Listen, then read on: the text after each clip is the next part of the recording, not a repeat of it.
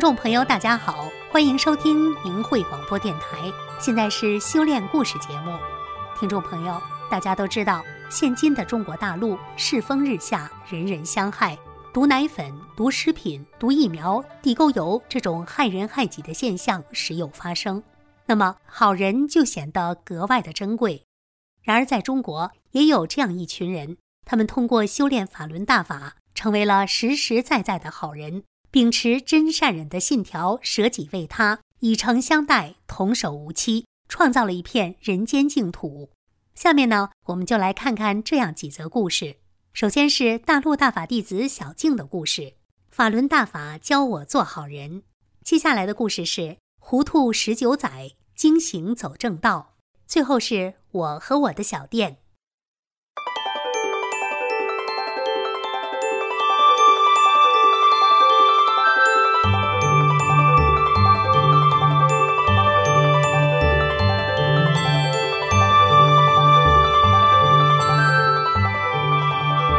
请听明慧交流文章，《法轮大法教我做好人》，作者河北法轮大法弟子。我一九九八年修法轮大法后，不到一个月，一身病全好了，气管炎、腰腿痛、头痛、心脏病全好了，真是走路一身轻，什么活都能干了，而且干活不累。感谢师傅的救度之恩。那时的心情什么都看淡了，一心修炼，整天学法练功，做好人，提高心性。记得在一九九八年冬天，有人找我去敬老院做饭，每月一百五十元。那里有五六个老人，加上服务员、院长，才十来个人，做三顿饭也不累。但是时间长了，问题出来了，因为服务员很少，多数吃了饭就走了，晚上也不在班上。我看到不能自理的老人没有人管，就觉得他们太可怜了。我按修炼人的标准要求自己，事事为老人着想，决定下班后不回家了，也就是住在院里照顾老人。服务员一般只送早餐和中午饭，晚上经常不去，我就默默地替服务员伺候老人们。那时有两个老人生活不能自理，在床上拉尿。有一次送饭，我先去开灯，一摸摸了一手屎。以后我先打开手电再进屋，我把他们当做自己的亲人，从不嫌弃他们。有时把饭送去，可看到他在屎里搅和呢，我只好用温水给他擦干净。把他喂饱后，回到自己屋里就是不停的恶心，洗多少次手也闻着臭，更吃不了饭。后来时间长了，饿得难受了，也能吃了。突然有一天给老人擦屎时，闻不见那臭味了。我知道是师傅把我的嗅觉部分闭塞掉了，谢谢师傅。有个老太太经常从床上掉下来，我就把床垫放到地上，这样她往下爬的时候就摔不着了。每天夜里我都起来看她两次，多数她是趴在地上呢，有时拉了，有时尿了，我也给她擦干净，再抱到床上，盖好被子，我才去睡觉。就这样天天如此。他死后，他女儿回来办丧事，听说了，万分感激地说：“大姐呀，你人好心好，长命百岁呀！”这话说了一遍又一遍。我说：“我是学了法轮大法才这样做的，你记住，法轮大法好，真善人好。”他连连点头，说：“我记住了。”初冬的时候，老人怕冷，棉衣还没给发，我就用自己这点工资给老人买人造毛裤。院长要给我报销。我说：“要是那样，我还不买呢。”过年时，为了让老人们高兴，不想家，我用自己那点工资给老人每人买了一双棉鞋。老人们只要看到我就咧着嘴笑，就像看到家人一样的亲切。一九九九年七月，我离开敬老院，来到毛巾厂打工。无论到哪里，我时刻按大法的标准要求自己：别人抢好干的活儿，我不抢；人们抢剩下的，我就捡起来干。开始人们说我傻，我说我是修大法的，事事先想别人，只为别人好。在厂里修毛巾用的小剪子钝了，我就用休息的时间给人们磨剪子。开始时人们有点瞧不起我，又老干活又慢。可在工作中、生活中，我按真善忍要求自己。每当我发现厕所堵了，我就把它通开，用水冲干净。尤其是到了冬天，冻得很结实，人们都不愿意进去。我就用开水一点一点化开，然后再冲干净。全场的人都很惊讶，都在议论这件事。一个职工看到我是怎样把厕所冲干净的，他每次见到我伸出手说：“一百二，一百二。”那意思就是太好了。老板娘知道后非要给我钱，我说：“你花多少钱雇我，我都不干。我是按大法的标准在做好人。你记住，法轮大法好，真善人好。”人们看到了我的真诚和善良，后来人们都很尊重我，老板娘更是高看我一眼。我经常利用中午吃饭的时间去救人，回来后饭都卖完了，为了节省时间，我就带点吃的，饿了就随便找个地方吃几口馒头，喝点凉水。这时我想起师傅的一段法：我们为了谁风雨无阻？我们为了谁风餐露宿？出自《红银三》，给你希望的路。我感觉一股热流通透全身，没有苦和累的感觉，马上就精神起来了。逢人就发真相传单和期刊，有时间就多讲讲，一天下来很开心。也有不顺利的时候，有人不听也不看，有人骂我，也有要举报的。我不气不恨，只觉得他们可怜。我做的还很不够，还有很多人心没有去掉。有时候通过回忆自己走过的路，找到了很多差距。在最后有限的时间里，我会修好自己，跟师傅回家。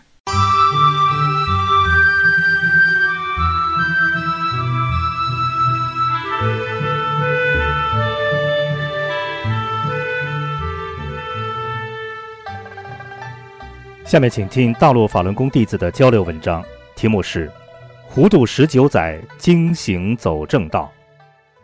我今年三十四岁。家住长江南岸一个江边村子，靠摆冷饮摊点为生。我从小贪玩，不爱读书。一九九七年初二，刚读完就不上学了。那年我才十五岁，爷爷已开始修炼法轮功。我出于好奇，就跟着爷爷一起练起了法轮功，但只是练练动作而已。没过几天，我的玩性又发了，没能坚持练下去。二零零一年。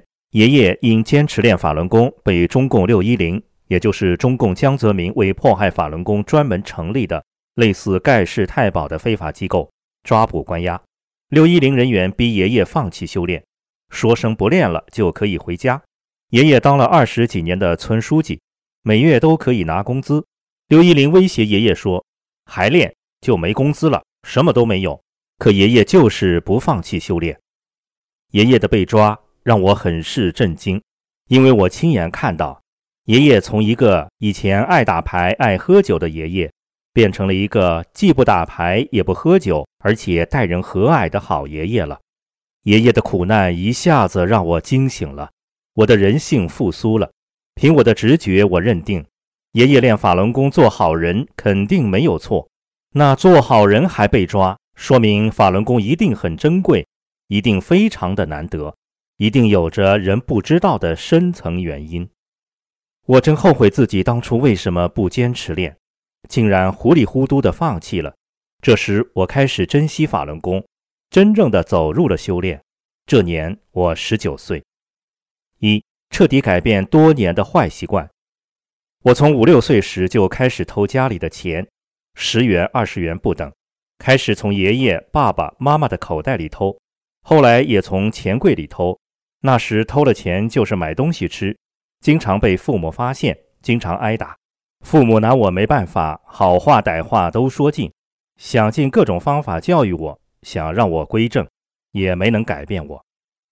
一九九三年正月间，我已十岁，只大我一点点的表姐在我家玩，我把她口袋里的十元压岁钱给偷了。当表姐说钱丢了时，爸爸妈妈都心知肚明，就让我承认错误。把表姐的钱还给他，可我一股倔强，死不承认。爸爸非常恼火，就用一根缝线针扎我的右手心，又命令我自己把手在椅子上摔打，一边打一边责问我还偷不偷。那种疼痛可以说是刻骨铭心的。可就是这样，也没能改变我的坏习惯。正式开始修炼后，有一次，爸爸让我到我叔叔家去拿一些大塑料盆来喂鸭子。我到叔叔家里去拿时，看见有一大摞盆子，就去搬，发现放在底下的一些盆子里装有厚厚的一大摞钱，足足有两三万元，一下子又勾起了我对钱的欲望。我长这么大还没见过这么多钱，这钱足够我爽爽的玩好一阵子了。我当时那个心呐，真是热血沸腾，就想把钱全部拿走，跑到外面去游玩。还没来得及细想，就本能的一把将钱抓起来了。因为这时我已经开始扎扎实实修炼了，猛然想起我现在是个练功人，已不是过去的坏孩子，不能这样做，就赶紧把钱放下了。可这分明是好多的钱呐，这不是我梦寐以求想要得到的吗？那个脑袋里就直打仗，心也直扑腾，怎么也舍不下，就又把钱抓起来。这时立即一个声音告诉我：“你是练功人，你就得做一个好人。”逐渐的同化宇宙特性，戒掉你那些不好的东西，见转法轮。大法师傅的话让我猛醒。对我是练功人，我要戒掉这恶习，做个真正的好人。我命令自己放下，立即把钱放下。就这样拿起来又放下，放下又拿起来，历经两个回合，终于战胜了诱惑，告别了过去糊涂的我。可以堂堂正正做人了。从此以后，我彻底改变了多年的坏习惯。事后我想，好险呐！如果不是法轮功的法理指导我，我今天就无颜见亲人了。二，反迫害绝食二十八天，保住性命。二零零零年，中共对法轮功迫害很严酷。我村副村长李某某积极追随中共迫害法轮功。把六一零带来抓走善良的爷爷，爷爷被非法关押一个月才放回来。爷爷被抓走后，李某某在田里撒完肥回家时被毒蛇咬了。他家里有钱，请了好几个蛇医，又到武汉大医院换血，也没能保住性命。村里人都知道他是迫害法轮功遭报了。没多久，他的儿子也无缘无故死了。李某某遭恶报的活事例。使村里的很多人都明白了真相，村干部也都不反对我们修炼，因此我们的环境比较宽松。在一些同修的介绍下，陆续有一些流离失所的同修，为躲避迫害来我们这里短住，也有住几个月的。二零零二年春天，一个流离失所的同修对我说：“现在很多资料点遭六一零破坏，问我有没有意愿参与做资料。”我立即答应下来，为免父母担心。我告知父母说出去打工，父母心里明白，因怕我遭迫害而极力反对，但我心已决，顾不上等父母答应，就直接走了。我跟随同修来到外地，开始租房子做资料。那时环境很恶劣，资料点也经常搬家。有一段时间，我们在一个小镇上租了套楼房，人住楼上，因设备噪音大，就装在地下室。地下室常年进水。我们专门买了泵，天天往外抽水才能做资料。我们六个同修互相配合，有买耗材的，有做资料的，有管设备维修的，有运送真相资料的。当时我们制作的资料包括法轮功书籍、法轮功真相光盘和各种真相资料，数量很大。由于环境恶劣，我们资料点被六一零跟踪。二零零三年七月的一天。当地派出所把我们六个同修全部绑架到当地看守所，企图整成大案要案。我在看守所一直绝食反迫害，绝食二十八天，直到全身肌肉萎缩，人瘦得皮包骨了。医生说我肠子集结在一起打不开了，再关押人就没命了。派出所怕担责任，就把我送回老家派出所。老家派出所企图继续非法关押我，外地派出所的警察就说。人不行了，不能再关了，再关就要死了。于是两家派出所一起将我送到我的一个当医生的叔叔家里。叔叔对我说：“你现在暂时不能吃东西，只能输液，再慢慢喝点流质，看能不能恢复胃肠功能。”我就想，我不能死，我还有很多正事要做，我要吃东西，我要坚强地活下来。又想到自己是大法弟子，有师傅管。不需要输液，我就请叔叔给我煮点粥。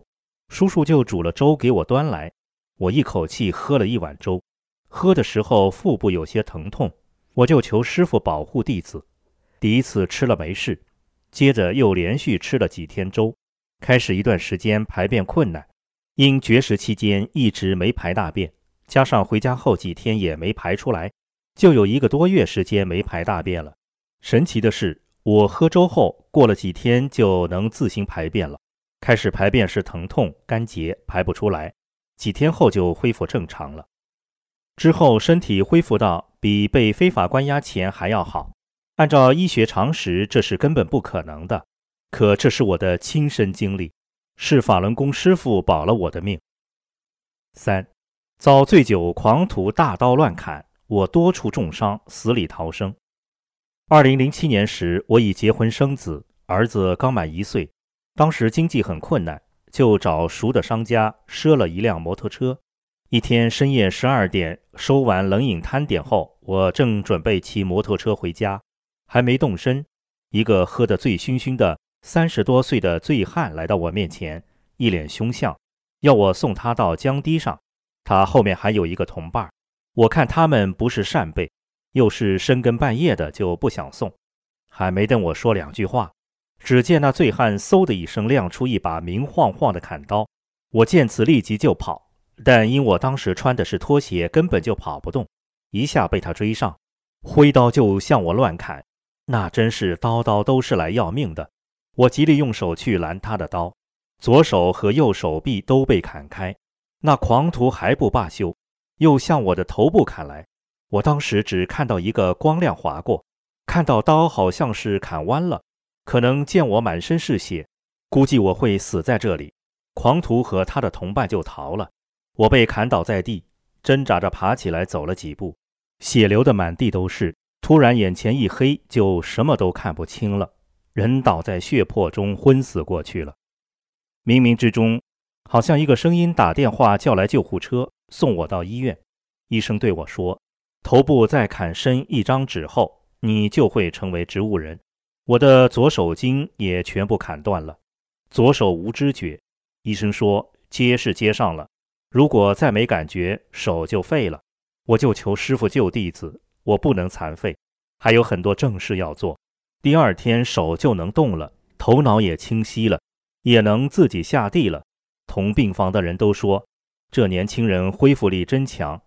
第四天我就想回家练功，我找医生要求出院，医生惊诧地说：“这怎么能出院呢？因为账上也没有钱了，我又拿不出钱来。”在我的坚持下，医生办了出院手续。回家后，我不断的学转法轮，逐渐的就恢复了体力。万分感谢师傅，感谢师傅救了我的命，给了我又一次生命。妻子亲眼目睹了我从受重伤到恢复完好的整个过程，这种神奇般的变化使他心悦诚服，发自内心相信法轮功好，也于二零一零年走入了法轮功修炼。儿子从小就跟随我修炼，全家都沐浴着法轮大法的浩荡佛恩。万般感恩慈悲伟大的师傅，没有师傅就没有我的今天，没有师傅就没有我今天幸福的家。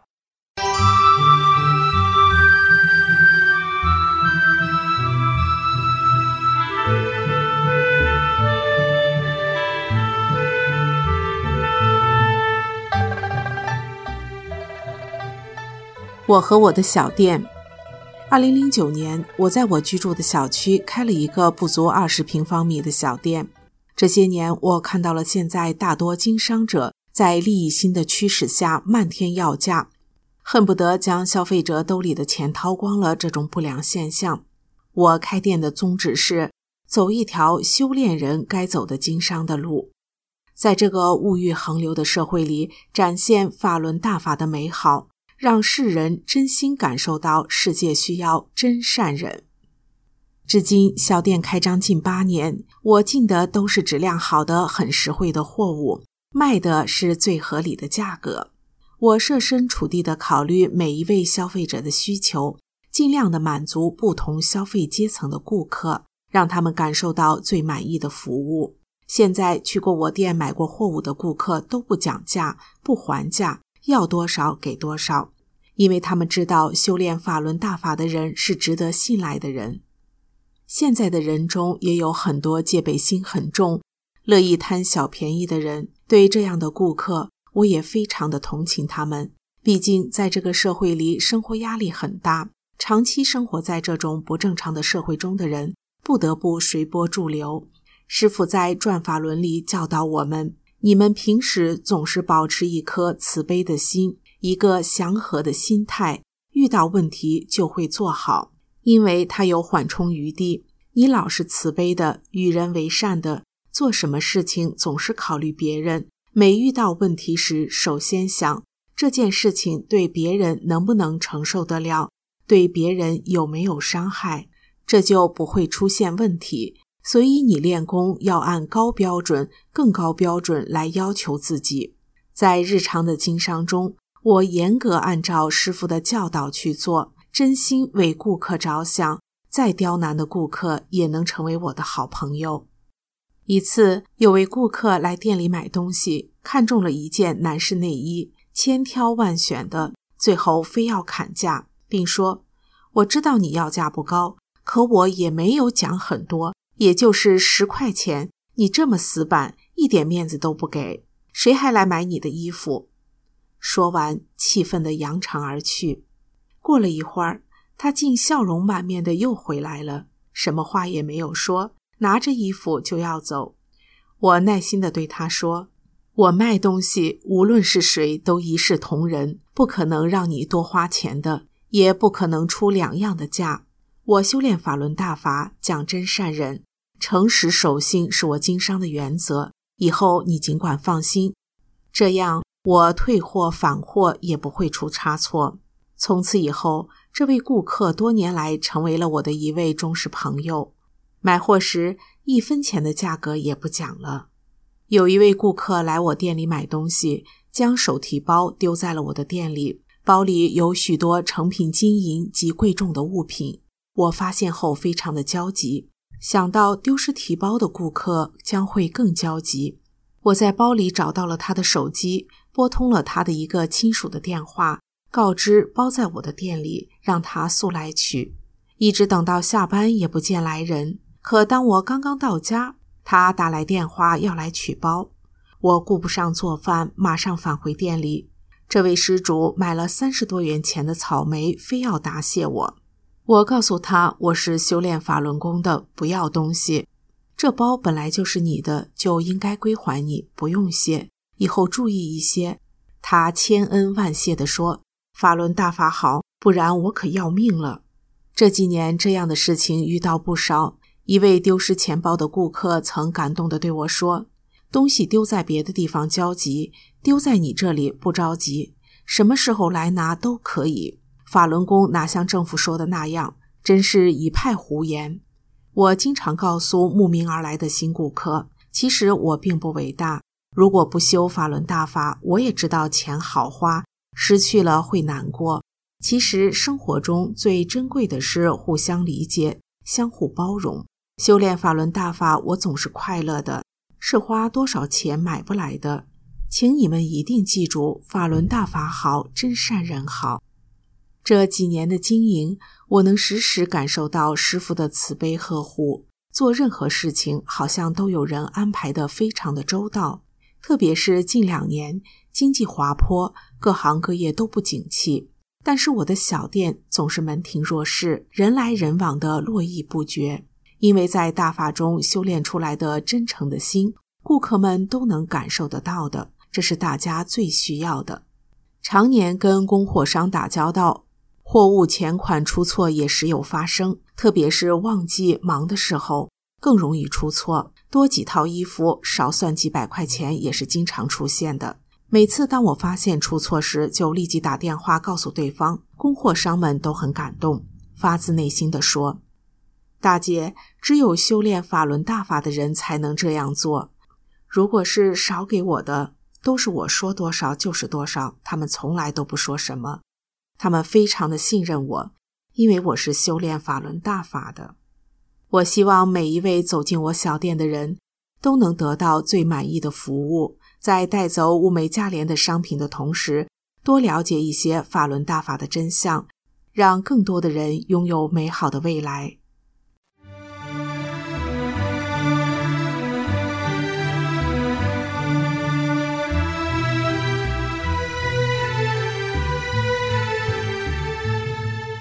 听众朋友，这次的修炼故事节目到这里就结束了，感谢您的收听，我们下次节目时间再见。